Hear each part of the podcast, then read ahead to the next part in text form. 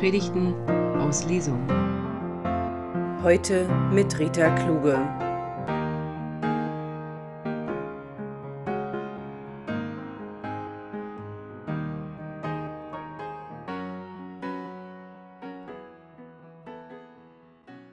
Das ist ungerecht, kommt der kleine Schüler zu mir, neun Jahre, vierte Klasse. Die lassen mich nicht mitspielen, sagt er. Ich frage, wobei? Ich darf nicht mit Fußball spielen. Zwei Bälle fliegen auf dem Schulhof hin und her. Ich gehe hin zu dem Drittklässler und sage, lasst ihn doch mitspielen. Ihr könnt doch zusammenspielen. Fußball wird doch auch mit 22 Leuten gespielt und einem Ball. Nö, machen wir nicht. Wir lassen ihn nicht mitspielen.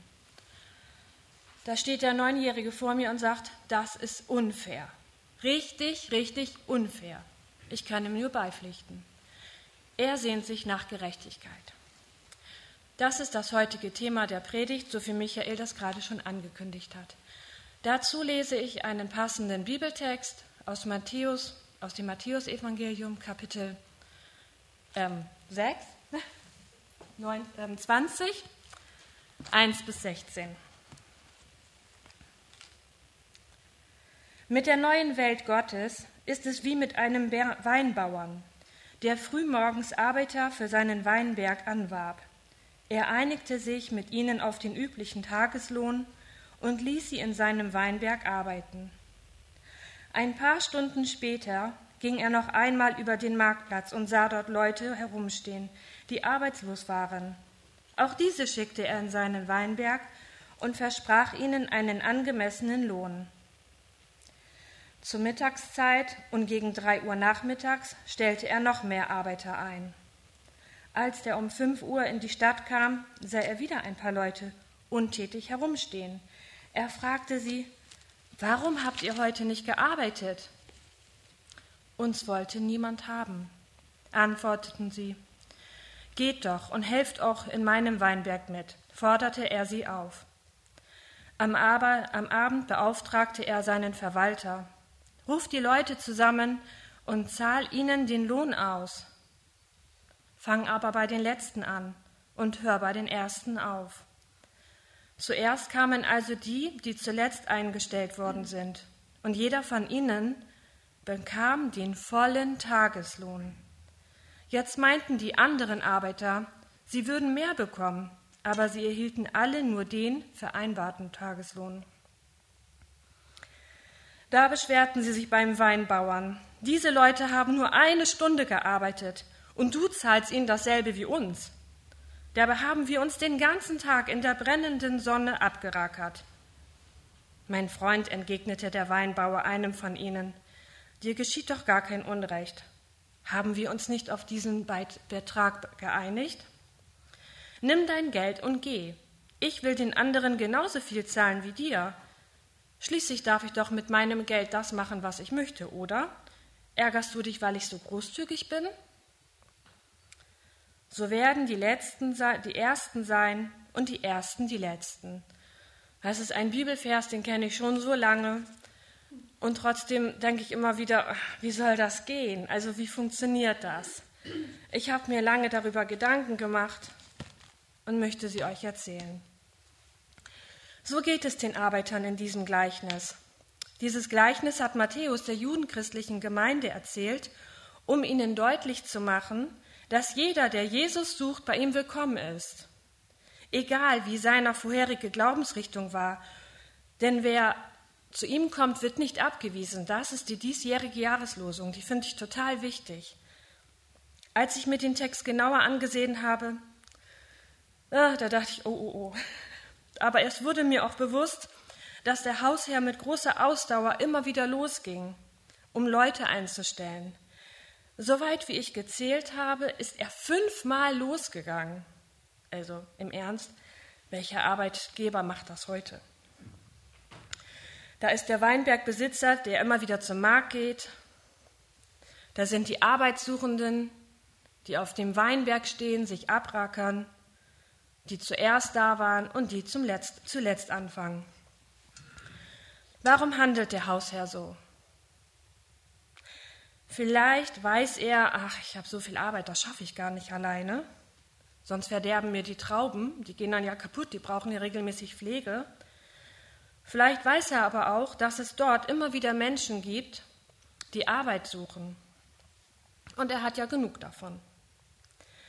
Allen hat er ein Angebot für Arbeit in seinem Weinberg gemacht und mit ihnen einen Lohn ausgehandelt. Er gibt jedem die Möglichkeit, Geld zu verdienen. Der Hausherr, der fühlt sich mit den Arbeitern und den Arbeitssuchenden verbunden. Denn all diese Arbeiter sind für heute meine Arbeiter gewesen, und so will er sie gleichmäßig behandeln. Vielleicht weiß er auch, warum einige erst später auf dem Markt waren und als die anderen. Vielleicht haben sie erst woanders nach Arbeit gesucht oder waren verhindert, man weiß es doch nicht. Aber die Suche nach Arbeit, die kann so zermürbend sein für die Seele. Ich spreche da aus eigener Erfahrung. Aber eigentlich ist das auch ganz egal, denn es ist die Entscheidung von dem Hausherrn und die ist gut so. Er möchte, dass seine Arbeiter mit dem Lohn die gleiche Möglichkeit haben wie die der anderen. Ich habe letzt von einem meiner Kinder gehört, dass der zu spät, viel zu spät zur Arbeit gekommen ist und er hat dann gesagt, ich kann heute nicht das gleiche bekommen wie die anderen, die sind ja schon so früh da.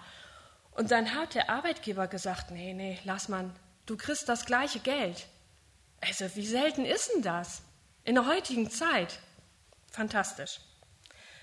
Und so ist es auch mit Gott. Das ist nicht nur früher, vor 2000 Jahren, nein, es ist auch jetzt so, es ist aktuell. Er ist jetzt für uns da.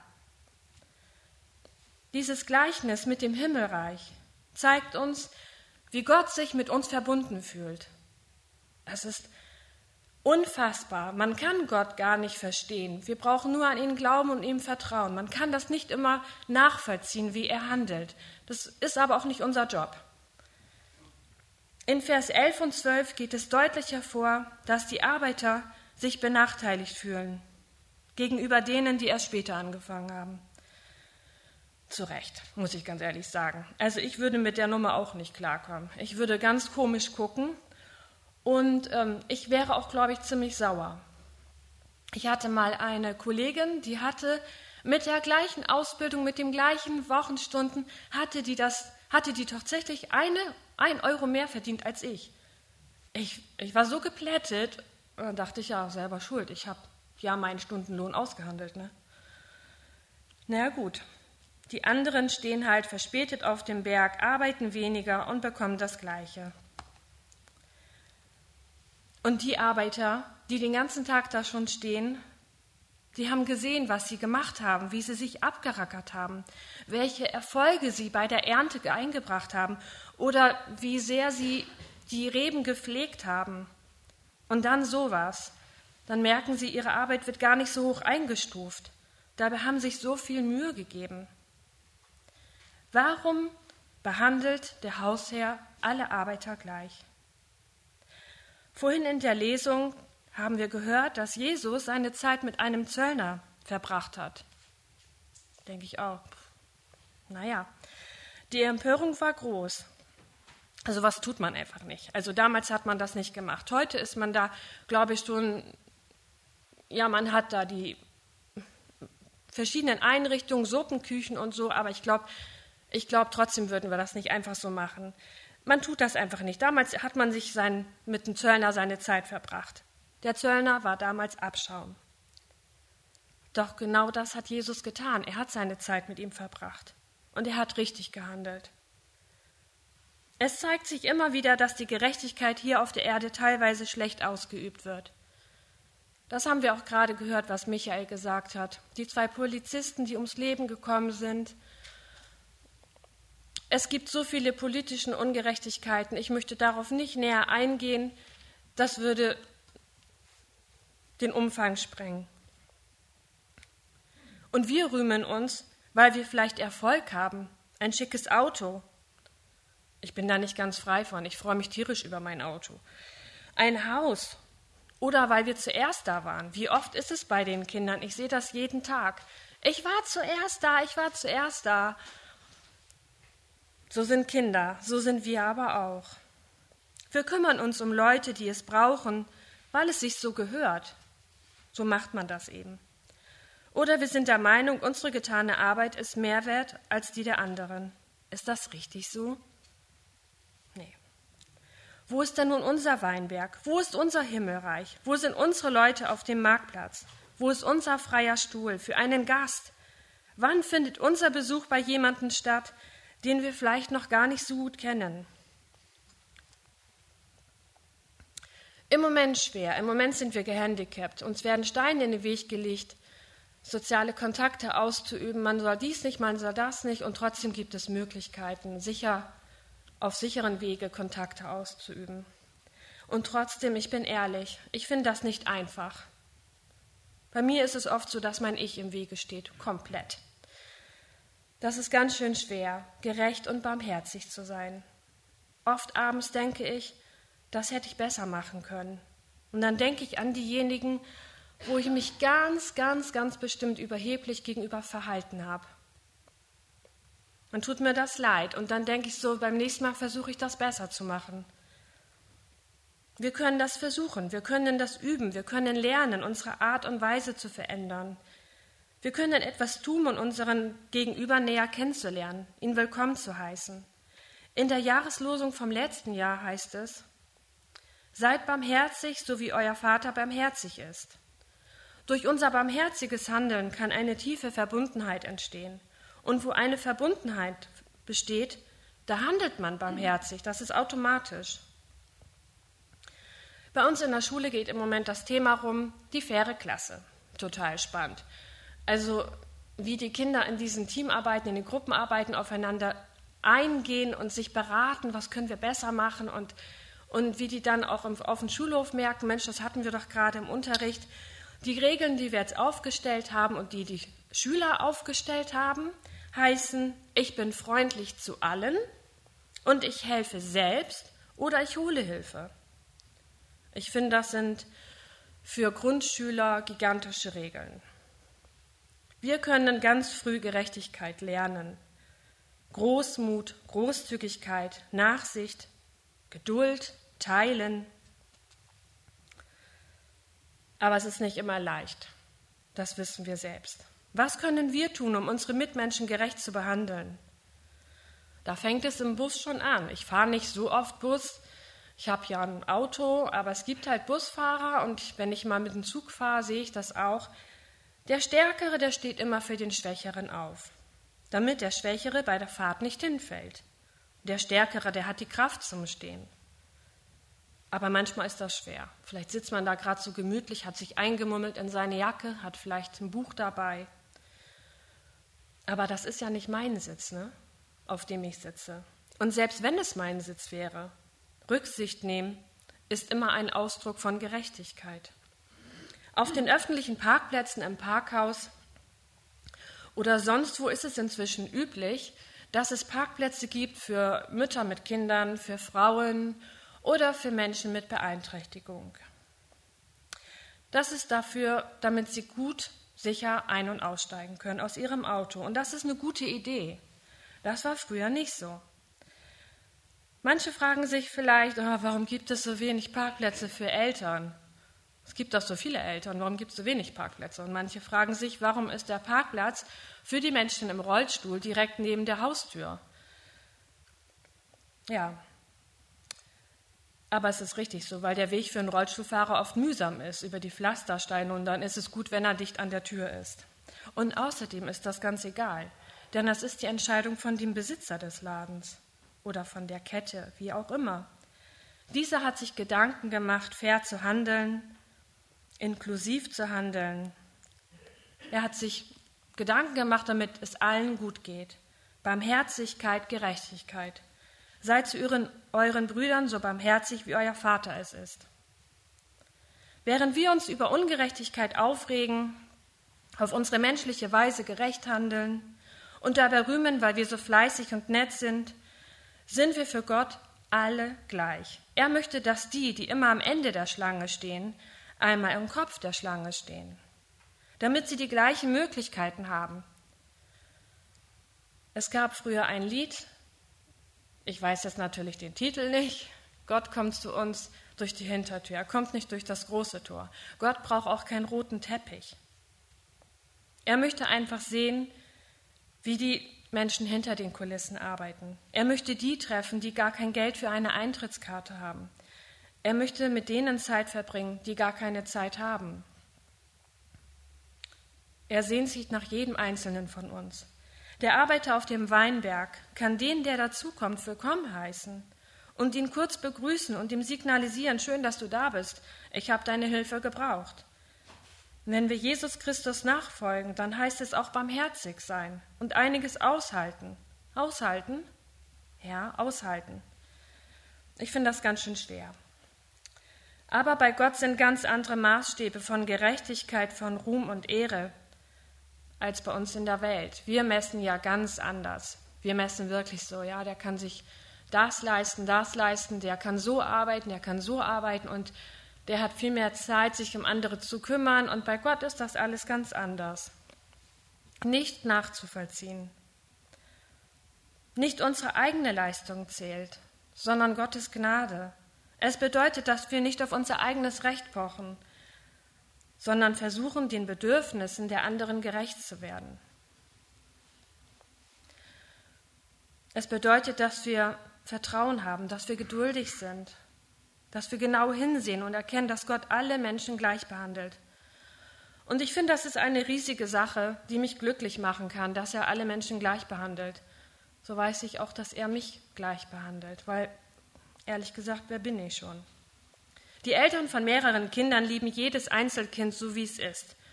Oder gerade weil es so ist, wie es ist. Sie schätzen die unterschiedlichen Charaktere, wie ihr wisst, haben wir ganz viele Kinder.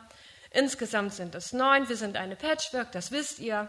Und jedes einzelne Kind ist so fantastisch in seiner eigenen Art und Weise, dass es so wahnsinnig großartig, das mitzuerleben.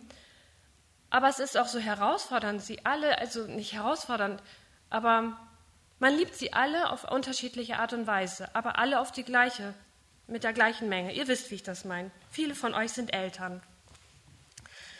Für den Hausherrn ist es nur wichtig, dass die Arbeiter dabei sind. Und so ist es uns auch wichtig, dass unsere Kinder bei uns sind, nicht immer im Haus, sondern in Gedanken verbunden, dass man mal eben WhatsApp schicken, schicken kann, eine SMS, ein Paket, einen Telefonanruf, einen Besuch mal eben aus Hamburg. Unser Sohn ist heute hier.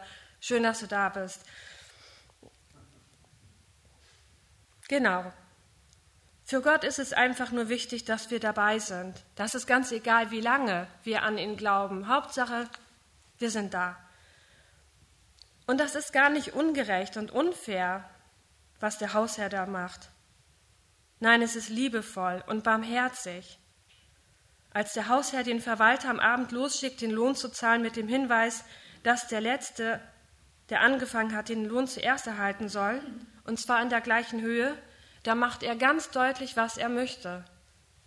Er möchte Gleichberechtigung, äh, Gerechtigkeit. Aber Gleichberechtigung ist so ähnlich wie Gerechtigkeit. In Wikipedia wird der Begriff Gerechtigkeit so erklärt. Gerechtigkeit ist ein normativer, also von der Norm, mit einem Sollen verbundener Begriff. Mit ihm ist die Aufforderung verbunden, ungerechte Zustände in gerechte umzuwandeln. Das hört sich komplizierter an, als es ist. Und trotzdem fällt es uns oft schwer. Ein weiterer Hinweis in Wikipedia. In der Erkenntnis, dass kein Mensch für sich beanspruchen kann, stets und unter allen Gesichtspunkten gerecht zu handeln, setzte sich im Mittelalter die Auffassung durch, wonach Gerechtigkeit keine menschliche, sondern eine göttliche Größe sei. Gerechtigkeit konnte es nach dieser Auffassung nur im Himmel und nicht auf Erden geben, so Wikipedia. Und so ist es tatsächlich. Gerechtigkeit ist eine göttliche Größe, auch wenn wir gerecht handeln und fair handeln und es jeden Tag wieder versuchen. Die wirkliche Gerechtigkeit, die uns jeden Tag begegnet, ist eine göttliche Größe. Es ist nicht unser Verdienst, was wir sind und wer wir sind.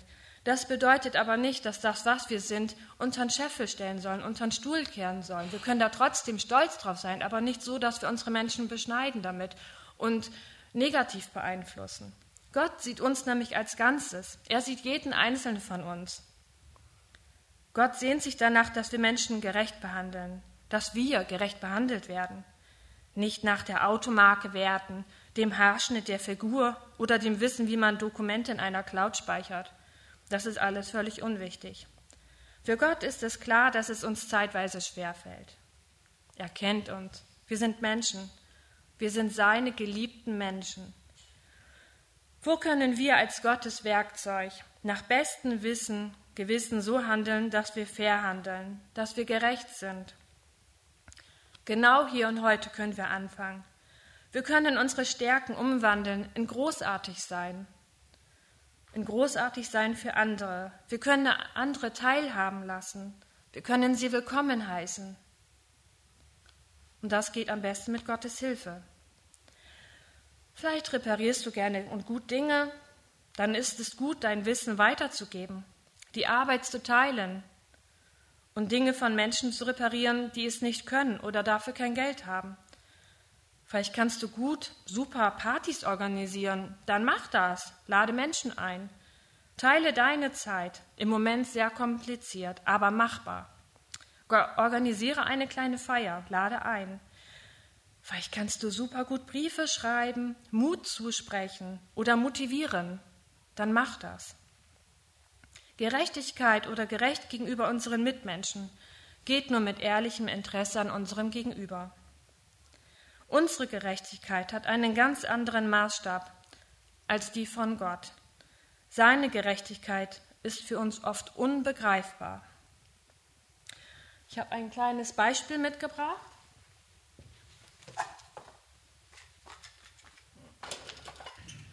Von meinem Opa eine uralte Briefwaage.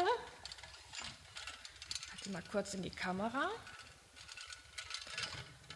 Ich halte das zwischendurch hoch, damit ihr das im Zoom auch kurz sehen könnt. Das ist unsere Karte, dass wir die Ersten sind. Und man sieht, sie wiegt gar nichts. Eine Karte wiegt nichts. Das ist unser Geldbeutel. Wiegt auch nichts. Das ist meine Medaille. Sieger, ich habe gewonnen. Yay. Macht auch nicht viel aus auf der Briefwaage. Oder mit dem Maßstab bei Gott. Und das ist Gottes Liebe. Seht ihr, wie schwer die wiegt? Es ist amazing. Ups. So. Wenn wir anderen Menschen mit anderen Menschen teilen, dann geht es nur mit dem Wissen, was der andere benötigt und dem Talent, mich hinten anzustellen. Wenn ich mein Bett einem Gast anbiete, damit er das gemütlich hat, das passiert ja oft, dass man Gäste hat und man hat nicht immer ein Gästezimmer oder das Gästezimmer ist gerade nicht so schön wie mein eigenes Schlafzimmer, dann muss ich wohl so lange woanders schlafen. Das ist aber nicht schlimm, das mache ich gerne für meinen Gast. Vielleicht gelingt uns das nicht immer gleich. Vielleicht fällt uns das manchmal sogar schwer, weil wir eine neue Matratze haben und die ist so kuschelig. Aber hinterher uns sagen wir uns, das war gut so, dass wir das gemacht haben.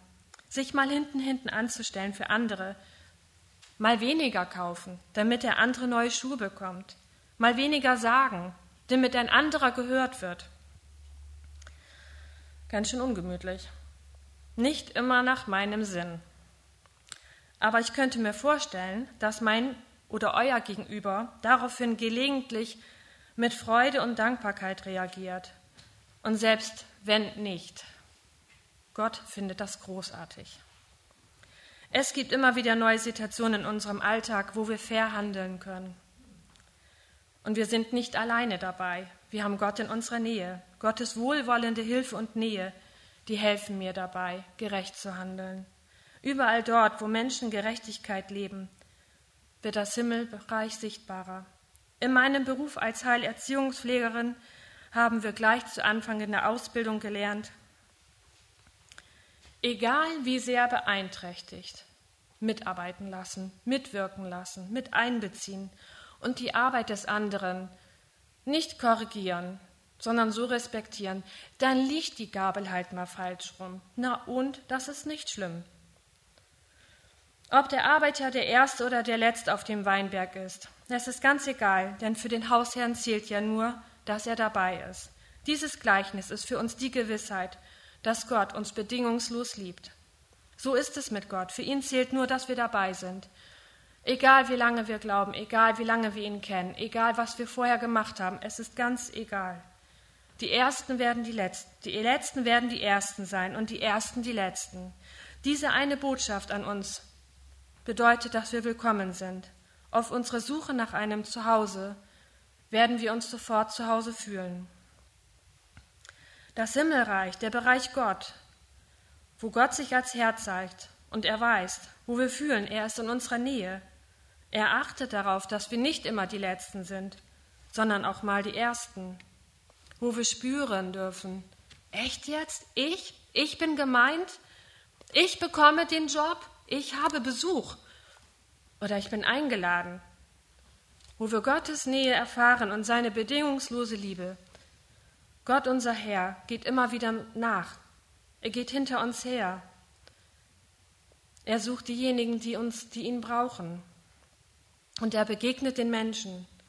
Ihm ist das egal, wo wir herkommen, was wir waren, was und wie lange wir ihn kennen. Ob Profi oder Quereinsteiger, ob arm oder reich, krank oder gesund. Egal, was wir vorher glaubten, was uns wichtig war. Egal, was wir gemacht haben, was wir erlebt haben. Bei unserem Gott gibt es weder Erste noch Letzte. Vor ihm sind wir alle gleich wert. Das, was wir sind, sind wir nur durch seine unendliche Güte. Und durch seine Güte können wir unsere Stärken nutzen, um andere Menschen zu stärken. Durch seine Liebe sind wir willkommen, wertvoll und werden getröstet. Amen.